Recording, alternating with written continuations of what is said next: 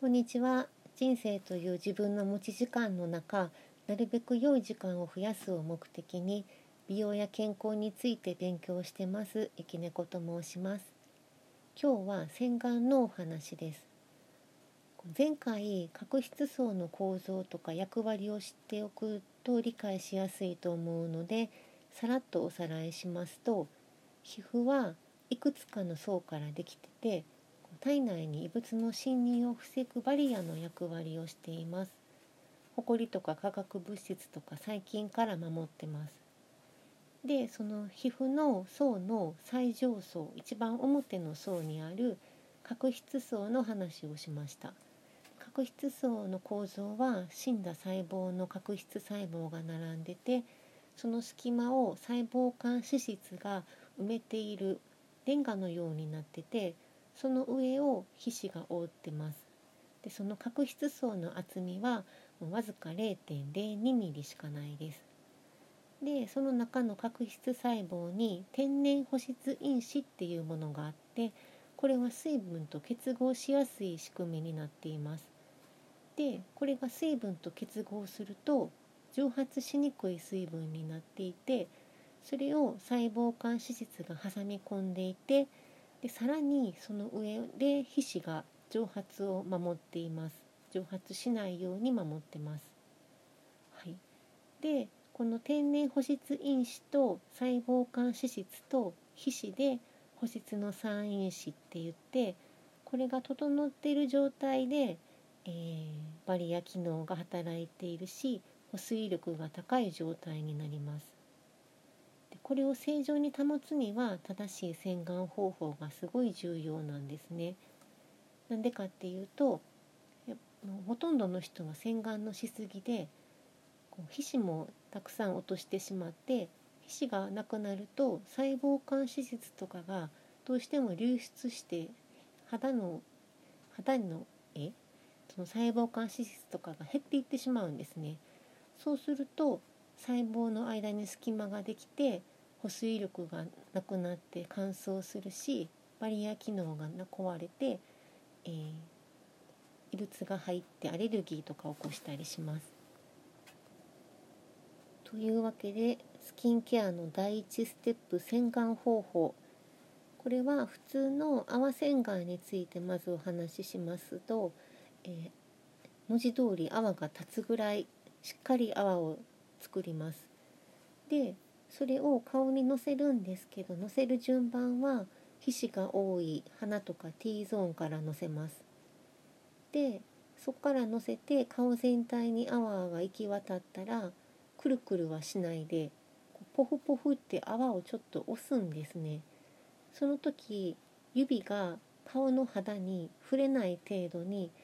泡をちょっと押し当てる感じでいいです。ただ鼻の周りだけは、えー、皮脂が多かったり毛穴に皮脂が詰まってたりするのでこれ全部取り除くってことは洗顔ではできないですけど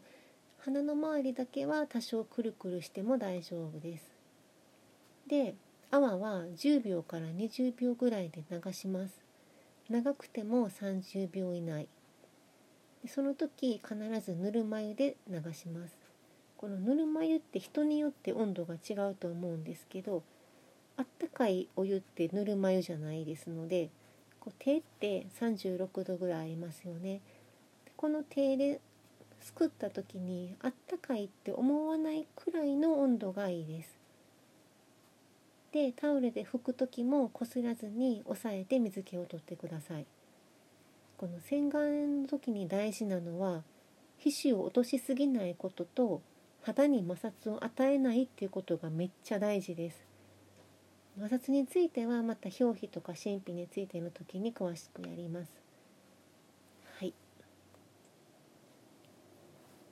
で、えー、洗顔とかってその人によって乾燥肌だったり混合肌だったり皮脂が多かったり油肌っていうことが人によって違うんですけどその朝洗顔とかはその日にもよって、えー、変えていくのが一番いいですね。で朝洗顔ってしない人も多いですよね。夜に洗顔して寝ただけなので大して汚れてないです。で乾燥肌の人はもう洗顔料を使わずにぬるま湯洗顔だけでもいいし普通肌の人でもその日朝肌の状態皮脂が多いなとか肌がザラザラしてるなっていう時は泡洗顔をするとかそうでもない時はぬるま湯洗顔とか化粧水含ませたコットンで押さえるだけとかこの時なんか拭き取ろうとこするこすってしまいがちですけどこれ絶対厳禁なのでコットン使う時は上から押さえるだけ。で最近はオイル洗顔とかもよく聞きます。これってオイル塗ってティッシュオフするだけで水も使わないっていうやつで私やったことなくてまだこれについて詳しく調べてないので気になる人は検索してみてください。はい、でとにかく長い時間泡をつけた状態にしないことと絶対こすらないこと。はい2回目です。大事です。で寝ている間に出た皮脂って油だから肌の上で酸化してそれが肌に良くないって今まで結構言われてきたんですけどこれ皮脂とか化粧品の油分って一晩で酸化しないってことが分かってます24時間でもほぼ酸化しないっていう研究結果が出ていてただ紫外線直下とかだと油は6時間経つとかなり酸化するとのことなのでその日の予定とかにも合わせてやるのがいいですね。はい。であと女の人って最近も男の人もちょいちょいメイクする人出てきてますけどやっぱりクレンジングが必要な日があります。お化粧すると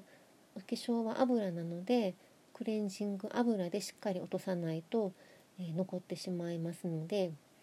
でそのクレンジング剤もオイルとかクリームとかジェルミルクいろんなタイプがあって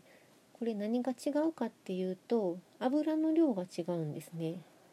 でやっぱり油が多い方が早く落ちるしよく落ちるけども皮脂も落ちがちなので乾燥するリスクがある。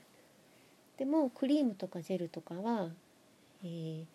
油の量が少なくて乾燥はしないけれどもこすらないと落ちないっていうリスクがあるんですよね。これなんでかっていうとクリームとかジェルとかって機材の中に油を混ぜなきゃいけないんですが油って水とは混じらないので海面活性剤を使って、えー、混じら油分を入れるんですけど海面活性剤の膜に油を包んであるんですね。それを機材の中に入れてます。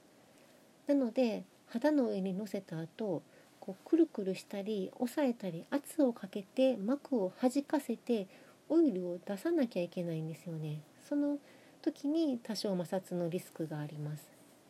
でさらにやっぱり機材と油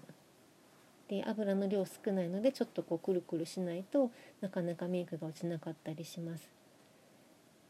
でこのクリームとかってよくこうくるくるしてるとメイクが浮かんできたら感触が軽くなりますよって言うんですけどあれは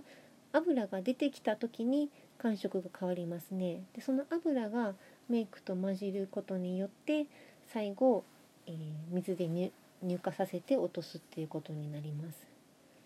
なのでしっかりファンデーションとかベース作った日はオイルで手早くしっかり落とした方がいいしなんかこう化粧違う紫外線日焼け止めと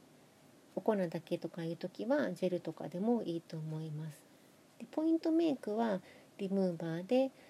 こす、らないようにして押さえて落とします。でマスカラってあのマスカラリムーバーですね。本当にマスカラの形したやつブラシがついててリムーバーでまつげだけにマスカラを塗るようにつけるやつ。あれは肌にはちょっと衛生上多少問題はあるけれどもまつげにしか塗らないので肌にはノーリスクですごくいいと思います。そんな感じでクレンジングもメイクの濃さによって、えー、タイプ別にしたり朝洗顔も、えー、その人の肌のタイプだけじゃなくてその日の状態によって変えるのが一番いいとされてます。はい、でそれには自分の肌の状態知ることが大事ですね。詳しく知りたい時は化粧品メーカーさんでなんか肌診断してくれるとこたくさんあるので訪ねてみるといいと思います。どうしても今の現代人って潔癖なので洗いすぎてるのでこのちょっと洗うのを控えるって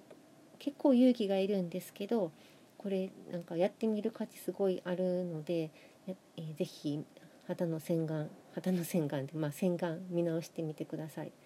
で今回引用したのは美容外科医で美容皮膚科医で形成外科認定専門医の上原恵里先生とか美容科学の先生で化粧品開発の顧問などされている和之助さんとか、えー、美容皮膚科医の友利新先生などの配信を元にしました。はい以上です。最後まで聞いてくださってありがとうございました。また次回も、えー、神秘とか表皮の話していくので聞いてもらえると嬉しいです。ではさようなら。